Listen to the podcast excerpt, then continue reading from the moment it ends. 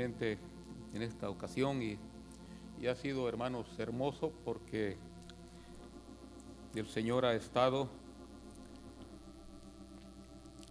y eso es lo que realmente importa, que Él esté en medio de nosotros.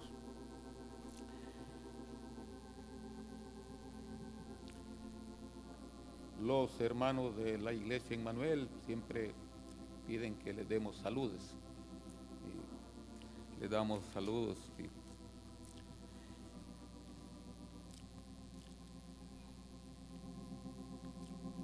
estos días, hermanos, hemos estado hablando y el Señor ha recapitulado realmente lo del primer día que hablamos acerca de una visión de la santidad y el Señor lo ha enfatizado mucho en esta mañana.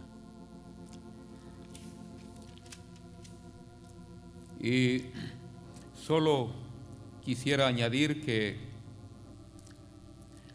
el apóstol Pablo, 1 Tesalonicenses 5:23, dice, y el mismo Dios de paz os santifique por completo, sea una santificación plena. Y todo vuestro ser, espíritu, alma y cuerpo, sean guardados irreprensibles para el día de su venida. Es realmente, hermanos, el, el anhelo del Espíritu, el anhelo del Señor es que todo nuestro ser esté santificado y guardado para el día de su venida. Y solo quiero decirles que Napoleón Bonaparte cuando él ascendió a emperador, él dijo, yo vi la corona de España rodando por las alcantarillas y me incliné y la recogí con mi espada, dando a entender que en su tiempo habían grandes y la corona estaba allí pero no anhelaban por ella. Pero él sí la vio, dice, rodando, y él sí se inclinó y la tomó y ascendió a emperador. La santidad está, hermanos, allí, pero parece que está también rodando por las alcantarillas. Y pocos hermanos, lo, digamos, no, la mayoría no le tiene aprecio, ahí está. Pero los que tienen visión se van a inclinar y la van a recoger con la espada del Espíritu, de la palabra de Dios. Y tendrán la corona de la santidad, sin la, sin la cual nadie verá al Señor. El sábado ayer, hermanos, hablamos acerca, redundando, o sea, recapitulando en dos palabras, es que todos nosotros como creyentes eh,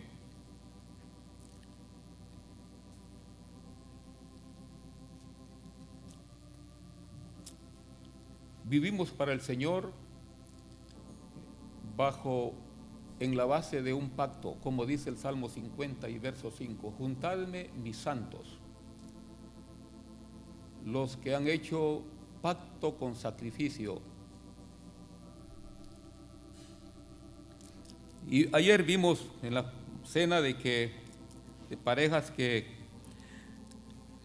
cuando vivimos eh, por un pacto con otro, ya no vivimos para nosotros, sino que vivimos para aquel con quien hemos hecho un pacto. Y Cristo ha hecho un pacto con nosotros y nosotros con Él cuando lo recibimos y participamos de la sangre que Él derramó en la cruz del Calvario y Él dice que esa sangre es la del nuevo pacto, la sangre derramada por el nuevo pacto. Entonces, tenemos un pacto con Él. Pero ya no vivimos para nosotros. Pablo dijo, ya no vivo yo,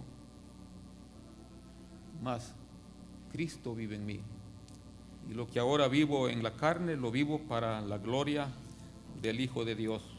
Vivir para el Señor. Y los casados también vivimos por un pacto con la persona que nos hemos casado. Es lo que vimos ayer. Y ya no vivimos para nosotros, sino para aquella persona que nos hemos casado.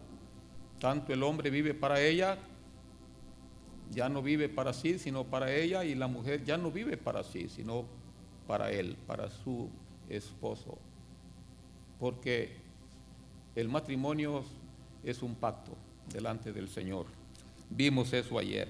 Entonces, eh, ahora vamos a hablar tal vez algo de no muy eh, tampoco agradable, pero eh, en, la forma de, oírlo, pero realmente eh, es algo que necesitamos conocerlo, entenderlo, y eso nos ayude para vivir de esa manera que Pablo dijo, eh, que todo nuestro ser, espíritu, alma y cuerpo esté siendo guardado irreprensible para el día de la venida del Señor. Vamos a hablar acerca del juicio de Dios. La Biblia dice que hablemos de las cosas venideras. Y yo creo que en este tiempo es importante hablar de las cosas venideras. ¿Quiénes son las cosas venideras? Cristo viene. Es algo que está por delante y viene. Ya sé que Él está viniendo como vino esta mañana, pero Él habla de una venida real que viene, hermanos, para tomar su pueblo, y luego viene para establecer su trono en Jerusalén y su reino para reinar por mil años. Él está viniendo. Entonces son cosas venideras, pero también el juicio es algo venidero, algo que tiene también. Eh, lo dijo el apóstol Pablo y sabe, hermanos, que habla del juicio eterno en Hebreos 6, el juicio eterno.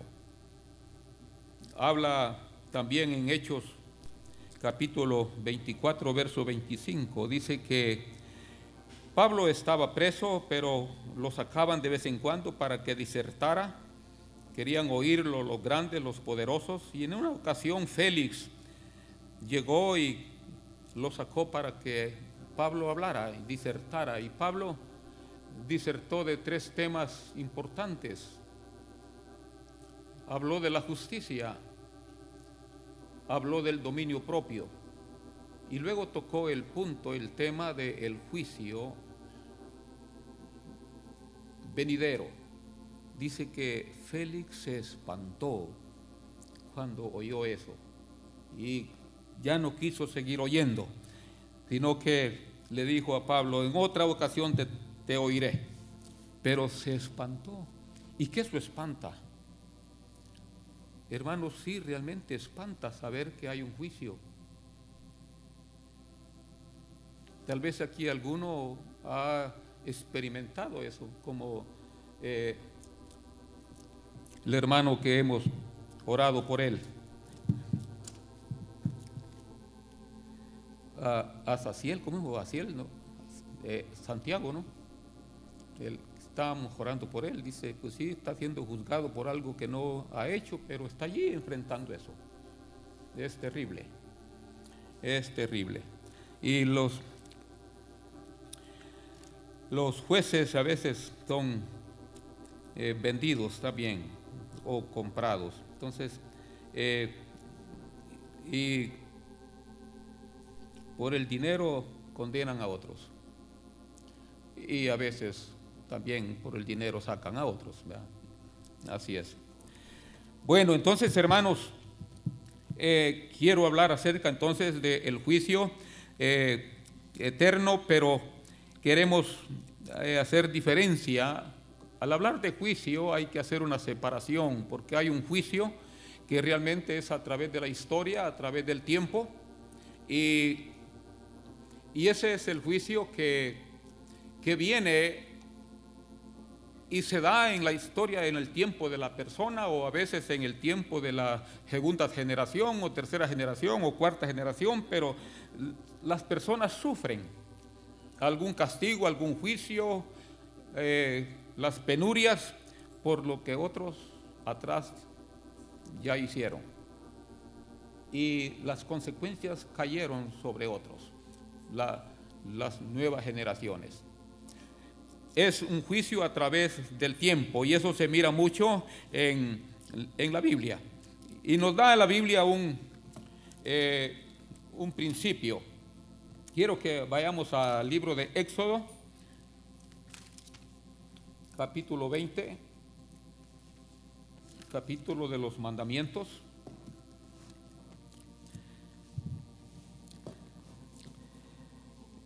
Y dice así en el verso 4. Bueno, hablando del verso 3, dice, no tendrás dioses ajenos delante de mí. No te harás imagen ni ninguna semejanza de lo que está arriba en el cielo, ni abajo en la tierra, ni en las aguas debajo de la tierra.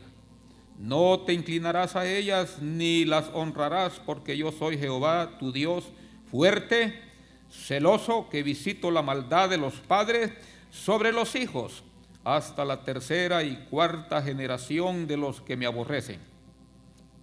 Y hago misericordia a millares a los que me aman y guardan mis mandamientos. Aquí hallamos realmente, hermanos, de que hallamos el pecado más grosero, más grave que existe. No realmente eh, vamos a minimizar los demás pecados. Son graves, son serios, pero este es el pecado más grande, el pecado de la idolatría.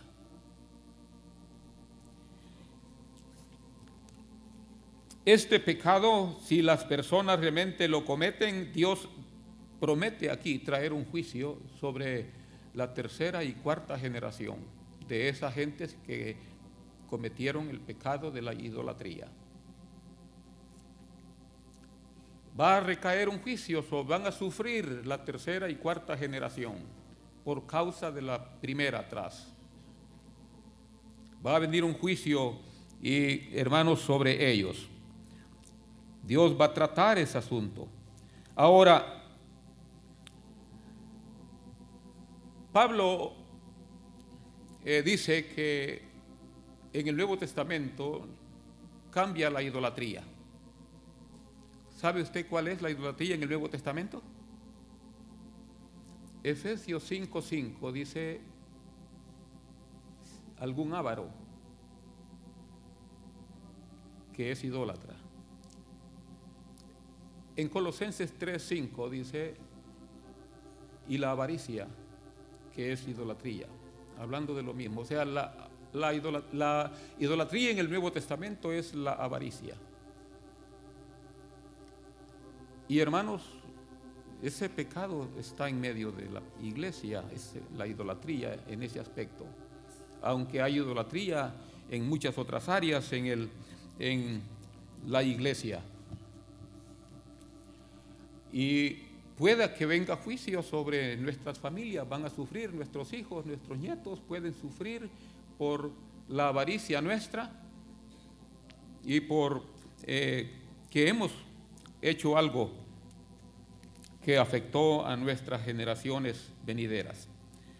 Eso se mira mucho en Israel. al, ver la Biblia eso se mira mucho, hermanos, cómo Dios trajo juicio a Israel por causa de los reyes, por causa del pueblo que, hermanos, desobedecía y se volvía de Dios hacia el mundo. Entonces, Dios juzgaba siempre a través de la historia ese pecado. Entonces, es son las consecuencias, el juicio que viene por ciertos actos que nosotros hemos hecho. Eh, Jeremías habla también de este, de este principio en Jeremías 32, 16 eh, 32, 18. Dice así, él está haciendo una oración y dice, que haces misericordia a millares y castigas la maldad de los padres en sus hijos después de ellos. Dios grande, poderoso, Jehová de los ejércitos es su nombre. Dice que Dios castiga en los hijos las faltas de los padres. O sea, nuestros hijos pueden llevar ciertos juicios, ciertas aflicciones, penurias por causa de nosotros, actos nuestros. ¿Verdad? Entonces, si nuestra relación con Dios no es la correcta, de amarlo, de seguirlo, de caminar con Él fielmente, eh, o viéndolo y obedeciéndolo, hermanos, eh, eso va a afectar para bien o para mal nuestra descendencia. Entonces, eh, se requiere que se considere eso. Hay un juicio, pero también existe el otro lado, que hay bendición para nuestras descendencias cuando nosotros amamos a Dios, seguimos a Dios y caminamos con Él. En el Salmo 103, en el verso 17 y verso 18 dice así, mas la misericordia de Jehová es desde la eternidad y hasta la eternidad sobre los que le temen, y su justicia sobre los hijos de los hijos sobre los que guardan mi pacto y los que se acuerdan de sus mandamientos para ponerlos por obra. Misericordia y juicio, justicia para nuestra descendencia. Si nosotros, hermanos, amamos al Señor y amamos sus caminos, hay una bendición para nuestros, nuestra descendencia no le traeremos juicio, sino bendiciones, dependiendo cómo nosotros eh, caminamos con Dios. De nuestra relación con Dios depende, hermanos, si nuestra descendencia tendrá problemas o será bendecido. Ahora, eh, Ezequiel habla ciertamente de, de el juicio eterno. Y dice que el juicio allí, en Ezequiel 18 y también capítulo 33 de Ezequiel, eh, él le dice a, los, a su pueblo Israel, le dice que ahí hay un problema, tienen un refrán y el refrán, digamos, no era prácticamente la palabra del Señor, era un refrán de ellos, diciendo que los padres habían comido las uvas y los hijos tenían la dentera. Era algo que ellos eh, lo hablaban constante. Y parece que eso tiene como un parecido a lo que hemos estado hablando. Obviamente de que los hijos sufren por causa de los padres. Pero realmente aquí está eh, yéndose él, hermanos, a que el juicio eterno. Dice en el verso 4 de Ezequiel 18, he aquí que todas las almas son mías, como el alma del Padre, así el alma del Hijo es mía. El alma que pecare, esa morirá. Dice en el verso, en el verso 30. Por tanto, yo os juzgaré a cada uno según su camino. Oh casa de Israel, dice Jehová el Señor. En el capítulo 33 eh, vuelve realmente el mismo pensamiento, el mismo tema. Y dice en el verso 12, en adelante, y tú, hijo de hombre, di a los hijos de tu pueblo, la justicia del justo no, no lo librará en el día que se revelare, y la impiedad del impío no le será estorbo el día que se volviere de su impiedad, y el justo no podrá vivir por su justicia el día que pecare. O sea, Dios quiere realmente que el justo siga siendo justo, y que no se confíe que porque ha sido justificado y justo y de repente él se aparta y dice realmente que lo, la justicia que él vivió en el tiempo de caminar con el Señor no va a ayudarlo en el juicio. Se apartó y, hoy es culpable. Pero el impío vivió impíamente y de repente realmente él cambia, se arrepiente y allí en adelante inicia caminar con el Señor, dice, la impiedad que hizo no le será un estorbo. Él será salvo. Ahora dice allí, hace una pregunta, y diréis, ¿no es justo el Señor en su manera de juzgar y hacer las cosas? Y Él les dice, ¿no es justo mi camino? Vuestro camino no es el justo. En el verso 30, 20, perdón, aquí, de este capítulo 33 dice, y dijisteis, y dijisteis, no es recto el camino del Señor. Yo os juzgaré, oh casa de Israel, a cada uno conforme a su camino. Él les pone punto y le dice, punto, yo digo que será así, y así es. y no valen argumentos humanos. Es lo que Él dice, es lo que Él determina. Amén. Entonces, hermanos, ese, eh, este allá en Ezequiel es cuando las personas llegan, pasan de esta vida a la eternidad. Cada quien será culpable de sus propios actos y será juzgado por lo que hizo. Vamos a Romanos capítulo 2, donde vemos cinco principios acerca del juicio de Dios que queremos considerar esta mañana. Todos se encuentran en el capítulo 2.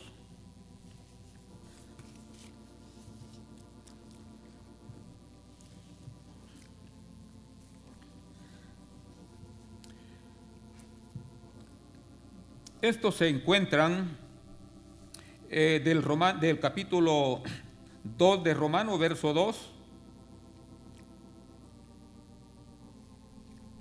Verso 6, verso 11, verso 12 y verso 16. Están los cinco principios. En el verso 1 está el primer principio, en el verso 6 el 2, el verso 11 3, verso 12 el 4 y el verso 16 eh, el quinto principio. Queremos realmente eh, considerarlo brevemente. Si lo, dice así, mas sabemos que el juicio de Dios contra los que practican tales cosas es según verdad. Este principio nos revela de que Dios no juzga injustamente.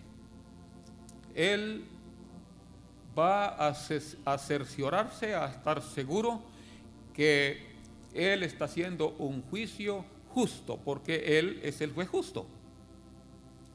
Él no va a hacer algo ni va a condenar a, nadie si no es culpable.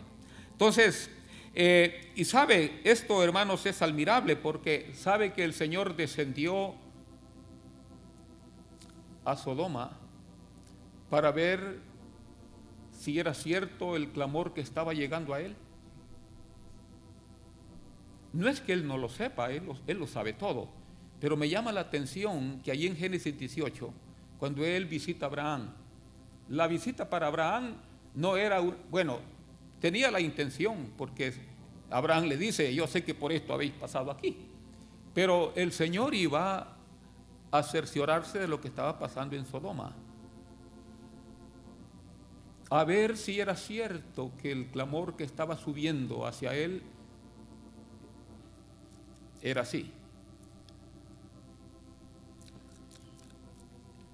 Así es que eh, dice en Génesis capítulo 18 y verso 21, descenderé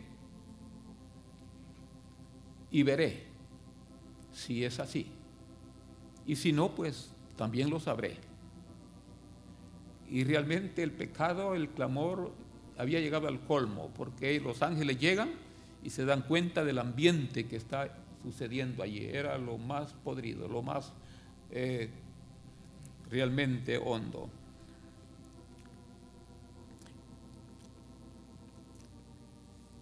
Entonces el juicio de Dios tiene este principio. El juicio es según verdad. Dios se va a cerciorar de que la cosa es así.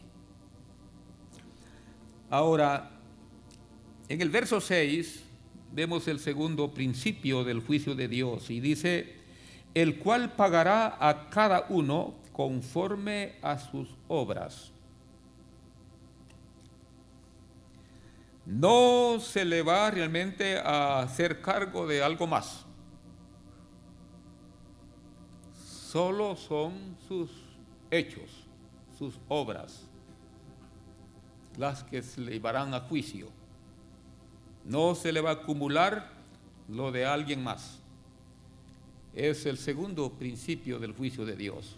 Dios va a juzgar únicamente por lo que la persona realmente ha, hecho. ¿Sabe qué dijo, dijeron los que estaban en la cruz con Jesús? Y aquel, uno de ellos empieza a injuriar a Jesús y le dice el otro, ¿no tienes temor? Estando en la misma condición, este nada ha hecho. Pero lo que nosotros hemos hecho, o sea, nosotros estamos sufriendo lo que merecieron nuestros hechos. Le vino convicción a ese hombre y Dios tuvo misericordia de él cuando él le dijo, acuérdate de mí cuando véngase en tu reino. Y saben, hermanos, muchas veces leemos mal nosotros la escritura. Y cuando leemos mal, eh, entendemos mal las cosas. Él no le estaba diciendo que en ese mismo día, en ese momento, ese ladrón iba a estar con él en el paraíso. No le estaba diciendo eso. Primero porque él no iba a estar en ese día en el paraíso. Y no podía estarle prometiendo algo que no, era así.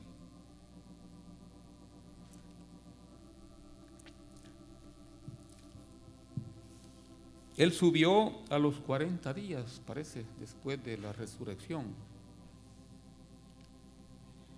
Lo que sucede allí es que dice, en verdad te digo hoy, coma, conmigo estarás en el paraíso. Totalmente diferente cuando le hemos corrido. ¿Lo ven? Pero no seremos juzgados por nada de lo que otro hizo. Son nada más nuestros hechos. Ahora, en el, ver, en el y, y sabe sobre eso, hermanos, la seguridad que habrá en eso es que nuestras obras todas están siendo registradas en un libro. Dice Apocalipsis 20:12 y fueron juzgados los muertos por las cosas que estaban escritas en los libros. Hay un libro de registro donde van todas nuestras obras, buenas y malas, las palabras, los hechos, y vamos a darnos cuenta acerca de esto más adelante. Es tremendo. El tercer principio, Dios no hace acepción de personas en el juicio.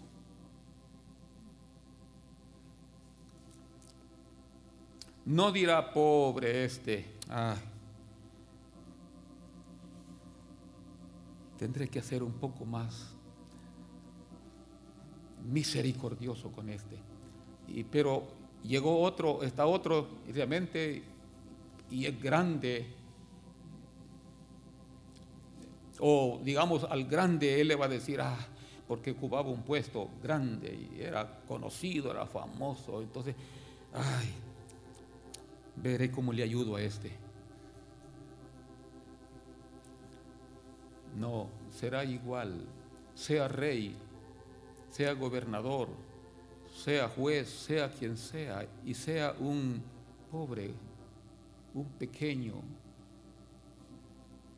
igual será. No puede el juez justo hacer sección de personas. Es así el Señor.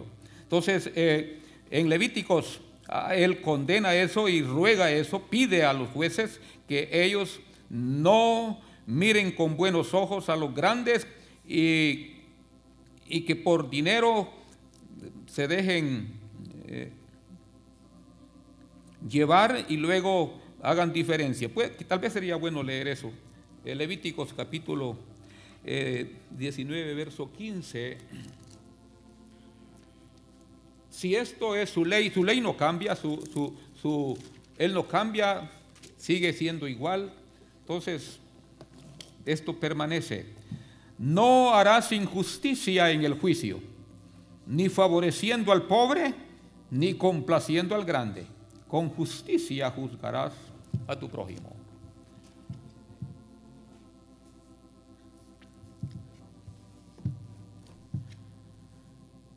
es el tercer, digamos, eh, principio del juicio. Hay más textos sobre eso, pero no podemos verlo. Eh, dice en, el verso 12, hallamos el cuarto, verso 12 y 13, el cuarto principio. Eh, vamos a leerlo.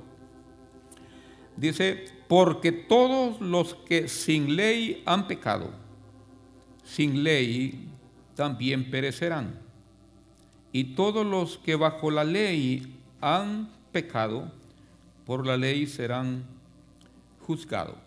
Está diciendo que el que no conoce, el no tiene conocimiento de la ley, pero falló, hay un juicio sobre él.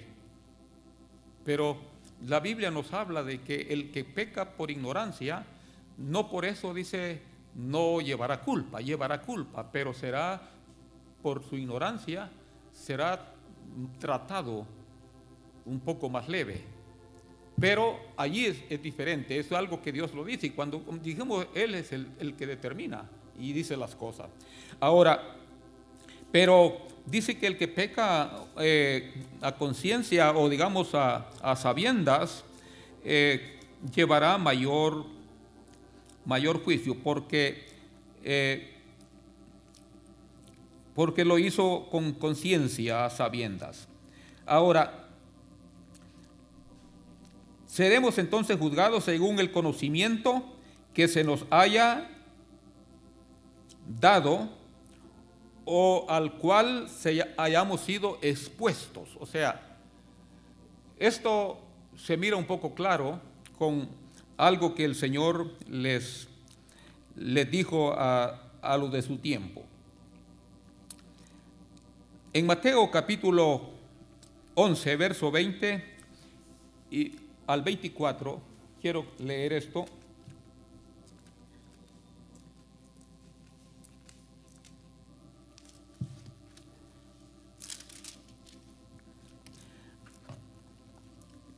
Entonces comenzó a reconvenir a las ciudades en las cuales había hecho muchos de sus milagros. O sea, él se manifestó allí les habló, hizo señales, pero ellos endurecieron sus corazones. Dice, porque no se habían arrepentido diciendo, ay de ti Corazín y ay de ti Bethsaida! Porque si en Tiro y en Sidón se hubieran hecho los milagros que han sido hechos en vosotras, tiempo ha que se hubieran arrepentido en Silicio y en ciniza Por tanto os digo que en el día del juicio será más tolerable el castigo para Tiro y Sidón que para vosotras. Y hablando a Capernaum también, y tú, Capernaún, que eres levantada hasta el cielo, hasta el Hades serás abatida. Porque si en Sodoma se hubieran hecho los milagros que han sido hechos en ti, habría permanecido hasta ahora, hasta el día de hoy. Mas por tanto digo que en el día del juicio será más tolerable el castigo para la tierra de Sodoma que para ti, lo que estamos diciendo. Sodoma no tuvo la oportunidad de oír nada del Señor. Ningún mensajero llegó allí. No tenían ley y no tenían realmente alguien que les advirtiera. La conciencia, claro, la tenían, pero no habían visto nada de las cosas del Señor. No llegó, aunque estaba allí Lot, ahí estaba Lot, pero no sé qué pasó con Lot. ¿Verdad? Porque si él hubiera sido profeta, el Señor no hubiera dicho esto realmente, de que no oyeron de él. Pero por no haber oído, dice que en el juicio será más tolerable el castigo para Sodoma para Capernaum, donde el Señor hizo tantas cosas y dice que la levantó hasta el cielo. Mire qué tremendo eso, hermanos. Seremos juzgados por lo que se nos haya dado. Las visitaciones del Señor, como en esta mañana que hemos sido visitados, eh, el conocimiento de la palabra que se nos ha impartido, seremos juzgados por el conocimiento que se nos ha dado. Y eso eh, hay más escrituras, pero nos quedaremos hasta allí. Entonces, el, ese es el cuarto principio y el quinto, o, bueno, sería ver lo de, lo de Mateo 12, 41 al 42, donde realmente dice que el Señor eh, va a poner como testigos a otros que tuvieron una acción y respondieron a lo, a lo poco que recibieron. Y eso va, va a traer, o sea, va a ser como, como testigos que van a traer culpabilidad sobre aquellos que recibiendo mucho o teniendo mucho del Señor no respondieron como debieran. Eh, dice que eh, Nínive se arrepintió a la predicación de Jonás. Jerusalén no se arrepintió a la predicación de alguien más que Jonás, el Señor Jesús. La reina de Sabá dice que hizo un viaje, hermanos, enorme. Yo admiro esa mujer, qué viaje hizo, hermanos. Se cree que llegó desde Yemen hasta Jerusalén. Un viaje de tres meses, porque no habían aviones, ni trenes, solo camellos. Y los caballos tampoco servían porque pasaban por desiertos, los camellos. Y una gran caravana, hermanos, que llevaba ella, con cargamento y toda la cuestión, solo para ir a ver a Salomón y oír su sabiduría. Y él dice, y aquí alguien más que Salomón. Por tanto, los de Nínive y la reina de Sabá se levantarán en el día del juicio y van a condenar, dice, aquellos que no respondieron. Esos son, hermanos, los principios del el juicio de Dios. Así es que eh, quisiéramos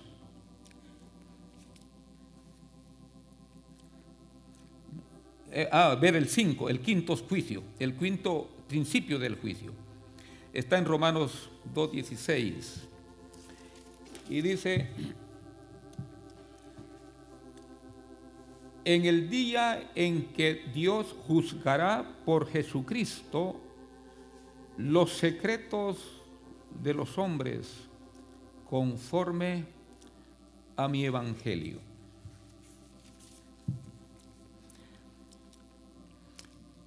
Dios va a juzgar los motivos del corazón del ser humano. Allí será realmente, hermanos, expuesto eh, todo lo que no podía verse, y no lo que está interno, lo que está allá adentro. Por eso debemos, hermanos, permitir que el Señor llene por completo nuestro ser para que realmente todo eso que está allí, hermanos, sea sacado y echado realmente y el Señor llene todo nuestro ser para que solo hayan las cosas de Él y no sea hallado nada más allí. No haya ningún ninguno que esté ocupando ahí un espacio en nuestro corazón.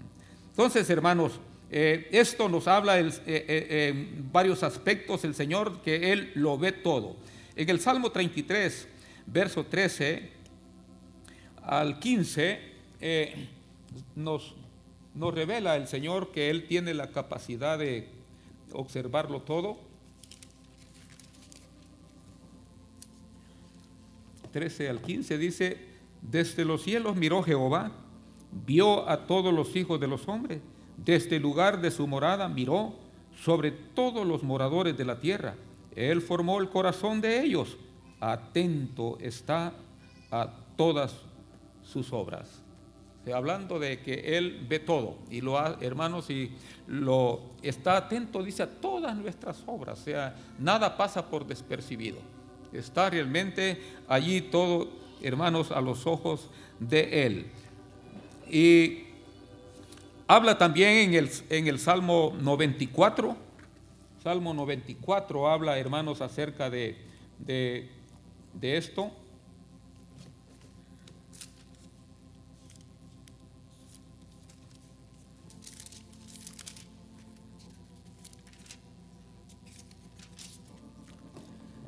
Dice del verso 12 en adelante, tal vez este, no lo leemos todo, pero ahí está.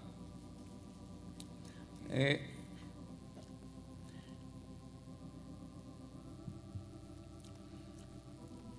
lo que quiero ver es que dice, eh, oh, de que estamos hablando del verso 7 eh, al 16, es verso 7 al 16 del Salmo 90. 94. Y dijeron, no verá ni entenderá el Dios de Jacob.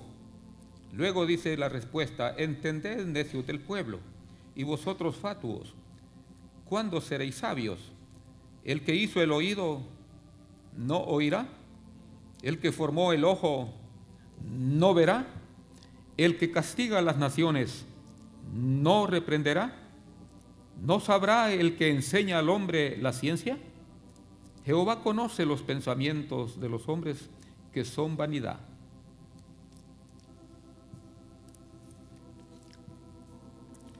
O sea, Él conoce, hermano, todo. Y Hebreos 4:12 también dice ahí que estamos expuestos ante eh, los ojos de aquel o estamos, como dice, eh, desnudos ante los ojos de aquel que lo examina todo y lo entiende todo, lo sabe todo. Entonces, seremos, hermanos, el principio, de este quinto principio es que no quedará nada eh, oculto. Todo será realmente revelado. Ahora, hay cuatro, hermanos, eh,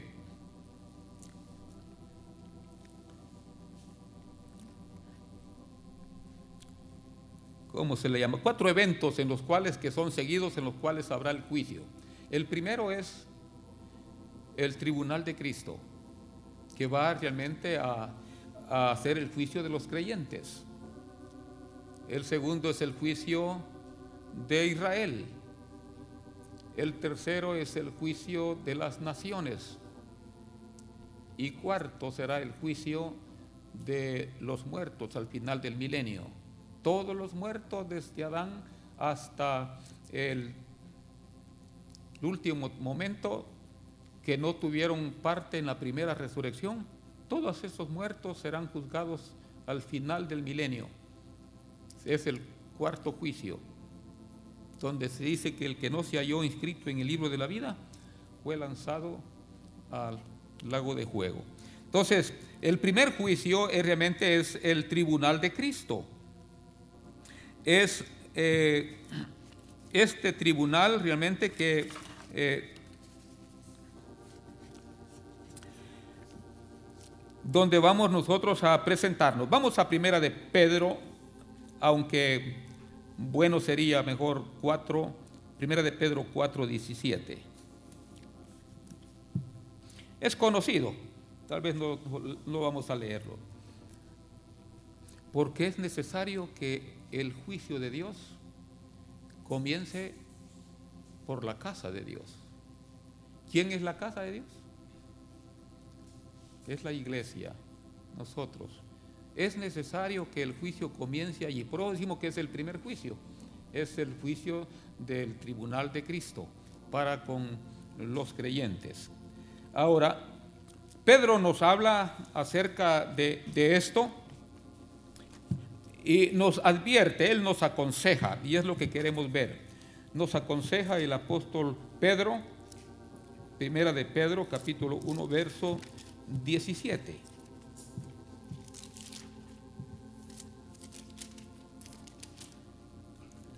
Dice,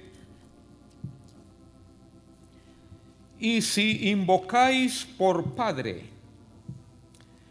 a aquel que sin acepción de personas juzga según la obra de cada uno, conducíos en el temor todo el tiempo de vuestra peregrinación, sabiendo que fuiste rescatado de vuestra vana manera de vivir, la cual recibiste de vuestros padres, no con, san, no con cosas corruptibles, sino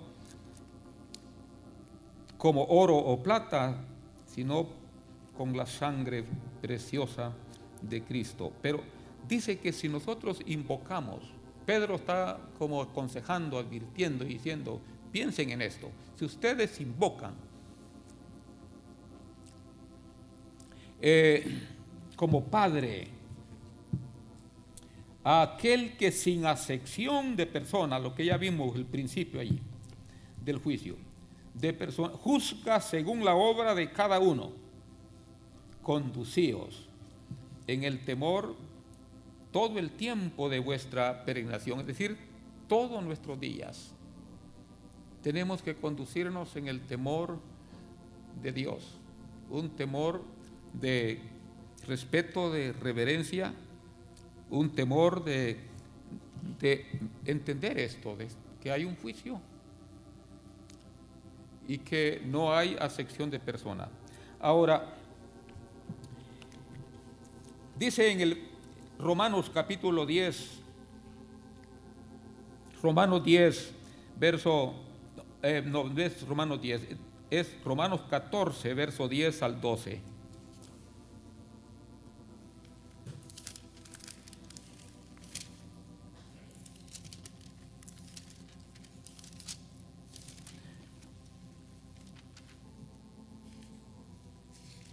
Aquí dice, pero tú, ¿por qué juzgas a tu hermano? ¿O tú también, por qué menosprecias a tu hermano? Porque todos compareceremos. Aquí la palabra que traducen para como compareceremos que da la idea de presentarse, y eso sí es cierto, pero es todos seremos manifestados. Y eso es una palabra eh, que, da, que da temor. Porque la idea es que será expuesto todo. O sea, seremos transparentes allí. Y allí se verán realmente los pensamientos, las intenciones del corazón, todo será realmente allí expuesto. Todos seremos manifestados. Eh, ante el tribunal de Cristo. Porque escrito está, vivo yo, dice Jehová, dice el Señor, que ante mí se doblará toda rodilla y toda lengua confesará a Dios. Esto, hermanos, es que va realmente a, a, revelarse todo. Ya vimos que seremos juzgados por los secretos, o sea, las intenciones del corazón, ya está. Esto es igual. Lo mismo es allí. Pero la idea es que en este juicio ante el tribunal de Cristo seremos expuestos, seremos realmente eh, manifestado manifestados lo que realmente somos.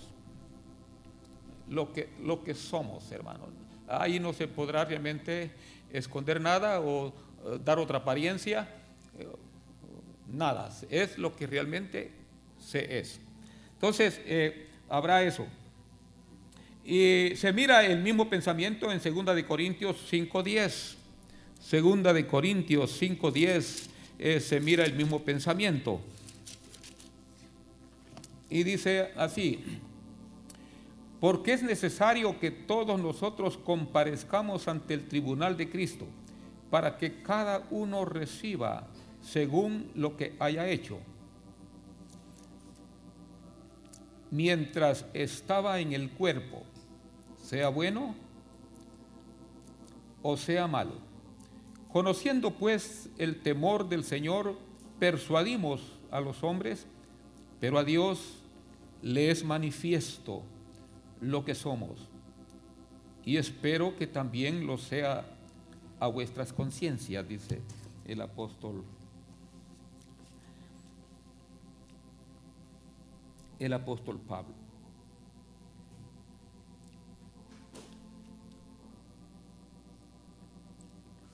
Eh,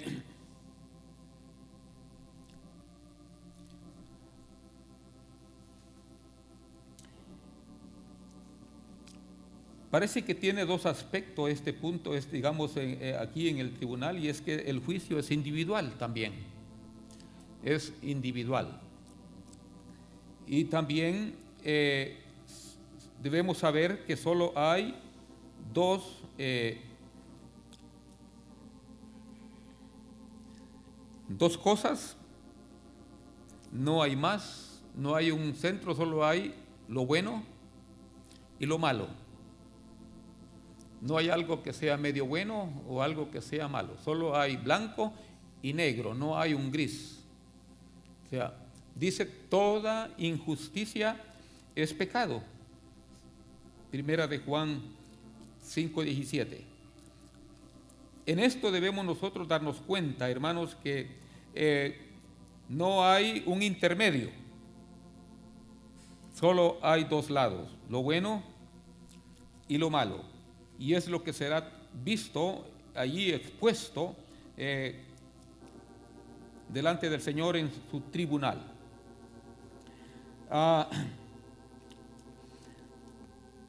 en ese tribunal también se va a, a juzgar lo que el servicio, las obras que nosotros hemos hecho van eh, a, apreciarse, van a valorarse, pero habrá algo que lo hará, lo que lo probará, el juego, dice, va a probar nuestras obras. El juego va a probar nuestras obras. Dice eh, segunda de Corintios, oh, perdón,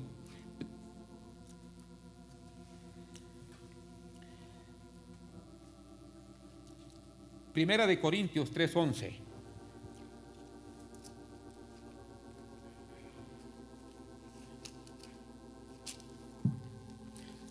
O sea, en el tribunal de Cristo van a juzgarse las, las obras, ya sean buenas o sean malas. Pero también va a juzgarse el, servicio, es decir, las obras van a ser eh, examinadas por el juego. Entonces dice 1 Corintios 3, 11, porque nadie puede poner otro fundamento que el que está puesto, el cual es Jesucristo. Y si sobre este fundamento alguno edificare oro, plata, piedras preciosas, madera, heno, o jarasca, la obra de cada uno se hará manifiesta por el día que la, por el día será porque el día la declarará. Pero pues el pues por el juego será, dice, eh, revelada. Y la obra de cada cual, de cada uno, dice, cual sea, el juego la probará. Si permaneciere la obra de alguno que edificó sobre que, sobre edificó recibirá recompensa. Si la obra de alguno se quemare, él sufrirá pérdida. Si bien él mismo será salvo, aunque así como por juego. ¿No sabéis que sois templo de Dios y que el Espíritu de Dios mora en vosotros? Si alguno destruyere el templo de Dios, Dios le destruirá a él, porque el templo de Dios el cual sois vosotros, santo es. Termina con eso el pensamiento ese, digamos. Pero ahí dice, hermanos, que van nuestras obras que habremos hecho, nuestro trabajo, nuestro servicio, será expuesto y el juego va a probar. Eh, alguien dijo que las cosas baratas se compran por montones. Pero las cosas caras no abundan mucho porque son costosas. Muchas veces el servicio, hermanos, se presta y se hace y no es muchas veces un buen servicio. No es una entrega, no es algo hecho con calidad. Y eso importa mucho. Debemos nosotros, hermanos, procurar que nuestras obras sean bien hechas para que sean de valor. Y no tratemos, hermanos, de hacer tantas cosas y pensar de que algún día van a tener una recompensa para nosotros.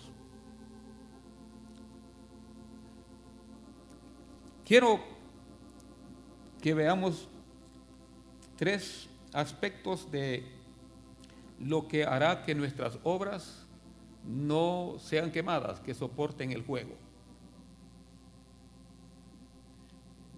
Necesitamos eh, conocer esas cosas para que eh,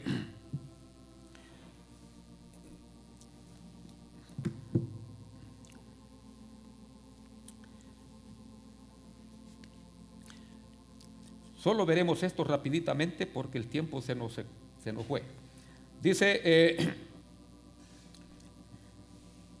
Primera de Corintios, capítulo 10, verso 31.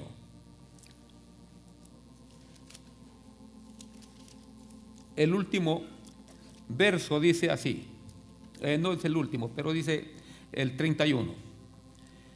Si pues coméis o bebéis o hacéis otra cosa, hacedlo todo para la gloria de Dios.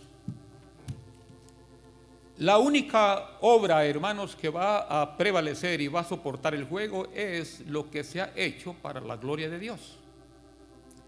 Muchas veces nosotros obramos para ser vistos nosotros.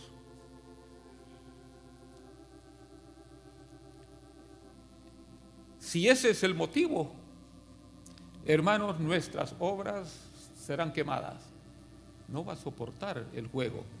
Lo que hacemos para la gloria nuestra es hojarasca y el juego lo va a consumir. Pero lo que hacemos para la gloria del Señor, eso va realmente a permanecer. Así es que cuando vamos nosotros a obrar, debemos preguntarnos, ¿traerá esto gloria para Dios? Y si no, mejor no hacerlo, porque será hojarasca. Y el fuego lo va a quemar. Fíjense que aquí dice hasta lo que comemos, hasta comer y beber tiene que ser para la gloria de Dios.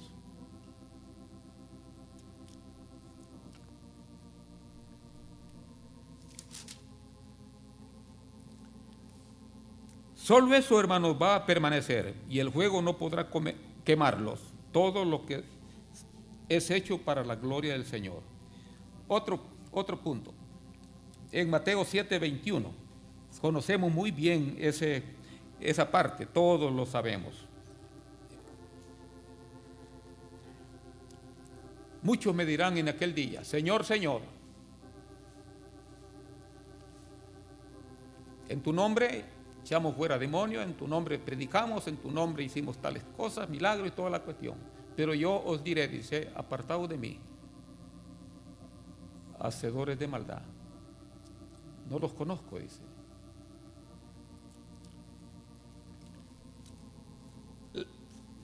En otras palabras, todo lo que es la voluntad del Señor, lo que hemos hecho según la voluntad de Dios, es lo que va a aguantar el juego.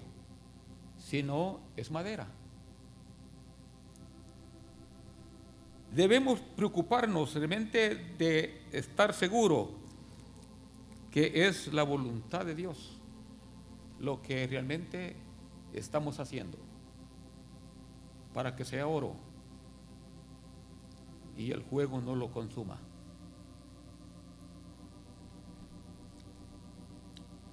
Y como tercero, en Romanos 15, 18 y 19,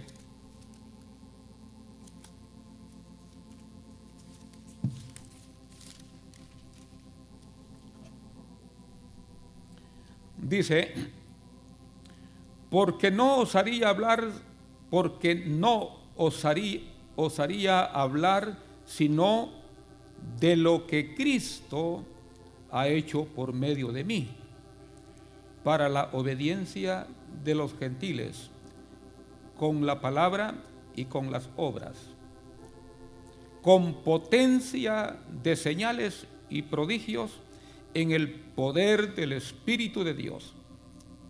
De manera que desde Jerusalén y por los alrededores hasta Lírico, todo lo he llenado del Evangelio de Cristo. Solo lo que es respaldado por el Espíritu Santo, lo que es hecho guiado por el Espíritu Santo, es realmente lo que va a valer. Eso es piedra preciosa. Va a aguantar el juego. Pero nuestro movernos en la carne es, hermanos, heno. No tiene precio, no tiene valor. Entonces, amados hermanos, Pedro dice, si invocáis por Padre aquel que sin acepción de personas juzga, conducíos en el temor todo el tiempo de vuestra peregrinación. Debemos conducirnos así sabiendo que hay un juicio donde se van a juzgar todas nuestras obras, nuestras acciones. También se va a juzgar nuestro trabajo y nuestro servicio, nuestras obras que hemos hecho en la obra del Señor, pero tienen que pasar por el juego. Y queremos nosotros realmente que haya premio, que haya galardón. No queremos sin escapar de las llamas y sin nada. Yo les ponía el ejemplo a los hermanos lo que está sucediendo en la isla de las Canarias, en La Palma, cómo la gente allí, hermanos, saliendo de sus casas sin nada y lloran y dicen realmente, todo fue quemado, todo el trabajo de nuestra vida quedó allí y están saliendo sin nada. Qué triste sería que al final de nuestra carrera cristiana y nuestras obras probadas, todo era heno, hojarasca y madera y fue quemado. Y salimos sin nada.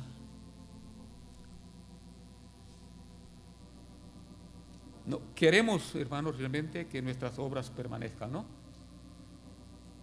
Que Dios nos haga, hermanos, eh, así. Y no tengamos temor del juicio. El juicio realmente ya fue, hermanos, hecho por nosotros. Sin embargo, compareceremos. Y no compareceremos, sino seremos manifestados. Pero el Señor dijo que ninguna condenación hay para aquellos que están en Cristo. Y esa palabrita, en Cristo, es cosa seria. Que no estemos en la iglesia fuera de Cristo. Amén. Nuestro hermano.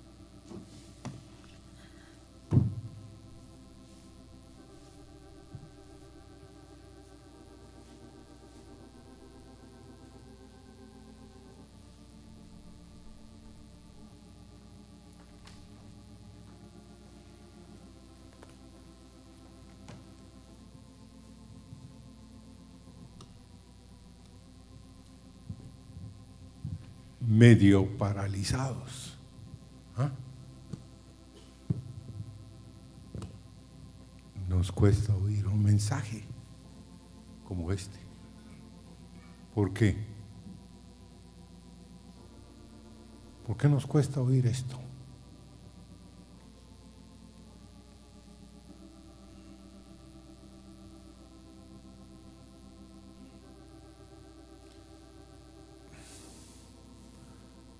Porque ¿cuál es el motivo de todo lo que hacemos?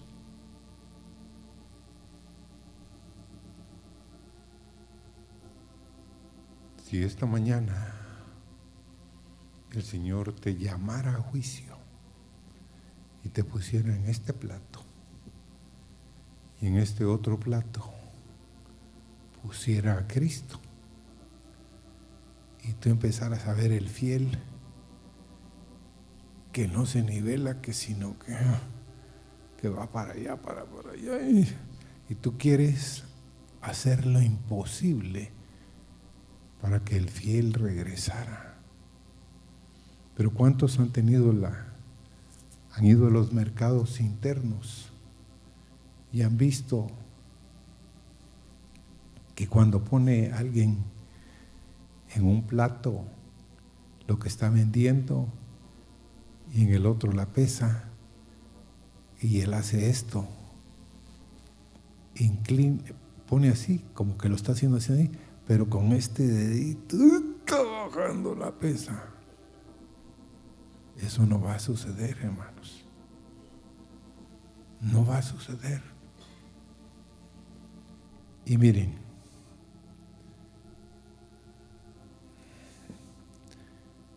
Una clave es que tenemos que caminar en el temor de Jehová. Mis ojos miran y examinan a los hijos de los hombres. Hay una convicción de que debe venir sobre nosotros por misericordia. No importa dónde uno se meta, el búnker donde está el famoso desvolá no sale de ahí. Porque sabe que el día que sale de ahí, ¿en ¿eh, qué?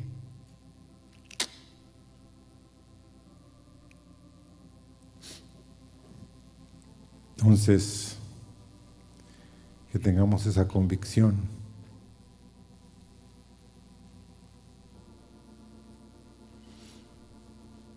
¿Cómo se sentiría Jesse?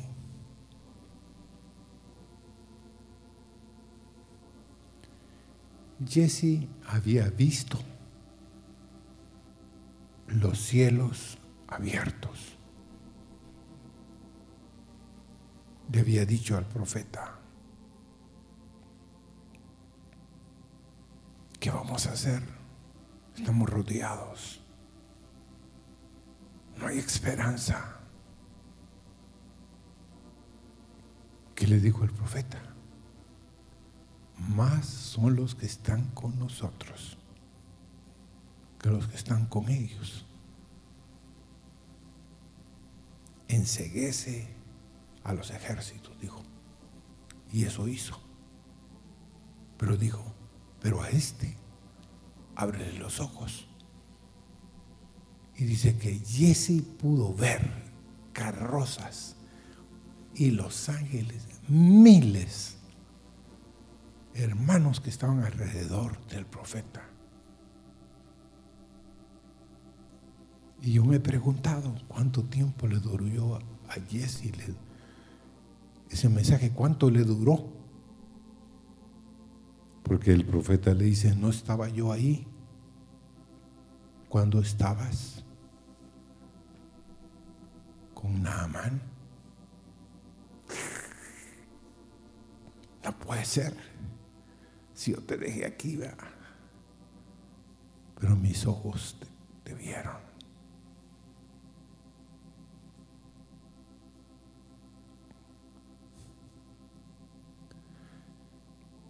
Ay, amados, si no viene sobre nosotros la convicción de que no podemos huir de Dios.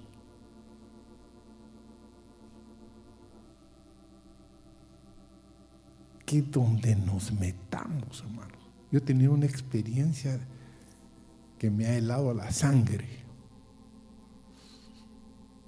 Porque a veces estoy en cierta posición y oigo su voz. Es tiempo de leer la Biblia.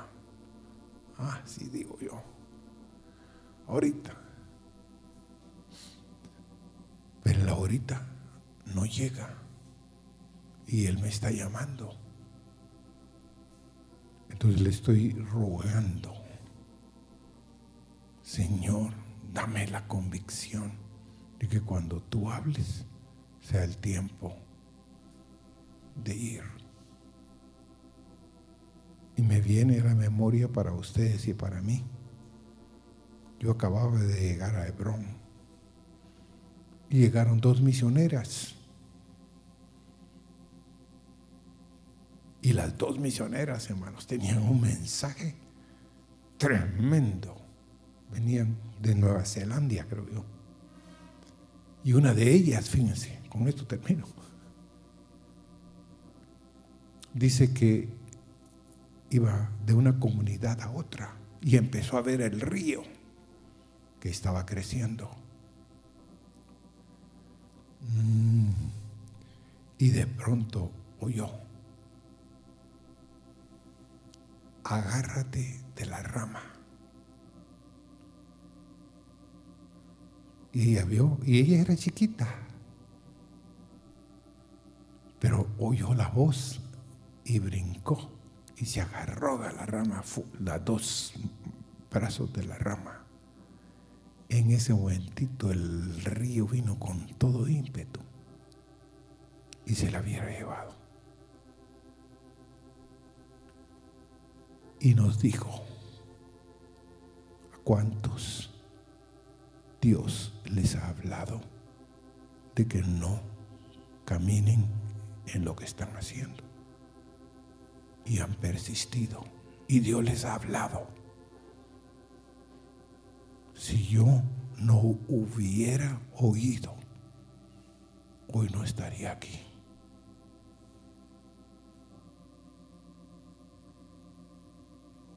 Señor,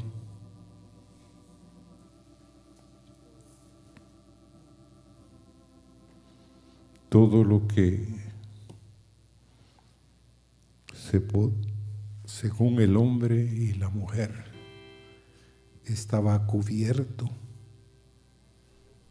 será descubierto. Todo lo que nadie se ha enterado, Dios lo ve y lo sabe. Pero tú eres un Dios nos trajo esta palabra para advertirnos y para muchos esta es una tabla de salvación. Sí, Señor, salta, huye, escapa por tu vida. El fin se acerca, hijo, hija, hermana, hermano, escapemos, huyamos. Él nos llama a una comunión perfecta para que podamos contemplar y hacer todo para tu gloria, Señor. Señor, todos lo saben, Señor. Aquellos hombres que están, Señor, esperando el juicio. Pero ya es tarde, Señor. Ya no están dentro de los vivos.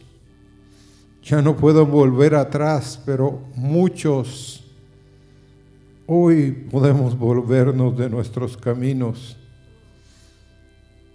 y correr, Señor, a la única fuente de vida, a la fuente abierta Señor, haz que nuestro corazón tiemble, Señor. Soportará el fuego, pasará la prueba. Señor, si como dijo el predicador, nuestro hermano Atilio hoy, los tres fue un mensaje de profecía esta mañana. Era tanta la gloria de Dios sobre los amigos de Daniel, Señor, que el horno puesto siete veces no les hizo absolutamente nada de daños, ni a su pelo, solo les rompió las ligaduras con que los habían atado. Pero estaba en medio del horno de fuego. Y Nabucodonosor pudo ver al Hijo de los Dioses. Señor, tú le mostraste a ese hombre que tú estás en medio del fuego y nos vas a librar si nosotros queremos ser librados.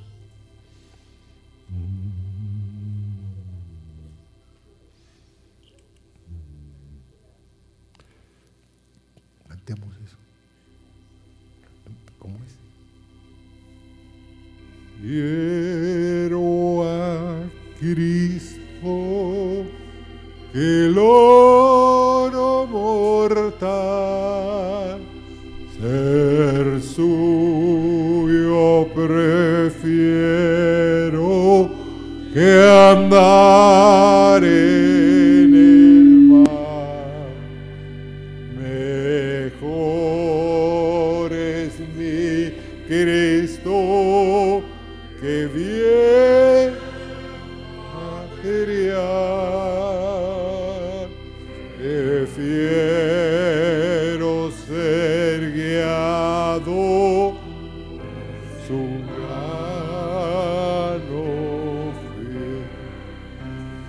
aunque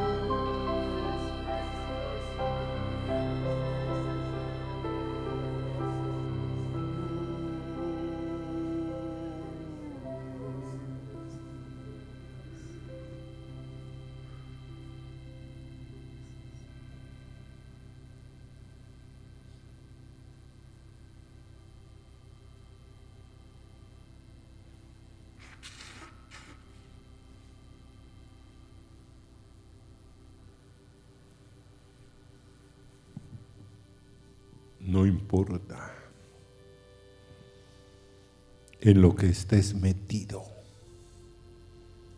o en lo que hayas estado metido, en lo que hayas hecho. Hoy Él te llama, Él te dice, si vuestros pecados fueren como la grana, como la nieve, serán emblanquecidos. Si fueren como el carmesín, vendrán a ser como blanca lana. Venid y estemos a cuentas, dice tu Señor. Oh, sí.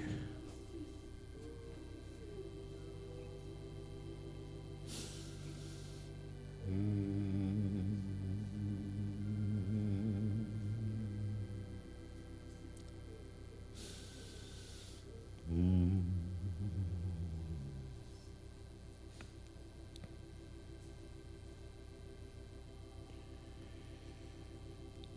Señor, queremos que haya un grito en este lugar por los hombres, por las mujeres, Señor, por los niños, por las niñas, por las señoritas, por los jóvenes. Señor, quien con una luz se pierde ¿Quién, Señor, en la más grande tiniebla se puede perder si tú eres la luz y vas delante de nosotros?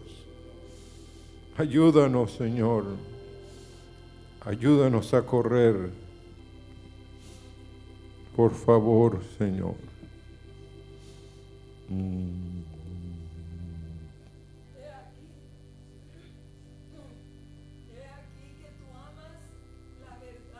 en lo íntimo.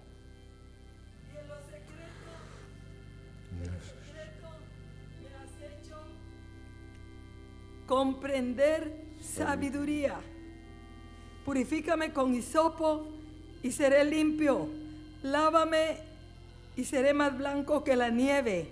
Hazme oír gozo y alegría y se recrearán los huesos que has abatido. Esconde tu rostro de mis pecados y borra todas mis maldades. Crea en mí, oh Dios, un corazón limpio y renueva un espíritu recto dentro de mí. No me eches de delante de ti y no quites de mí tu santo espíritu. Vuélveme el gozo de tu salvación y espíritu noble me sustente.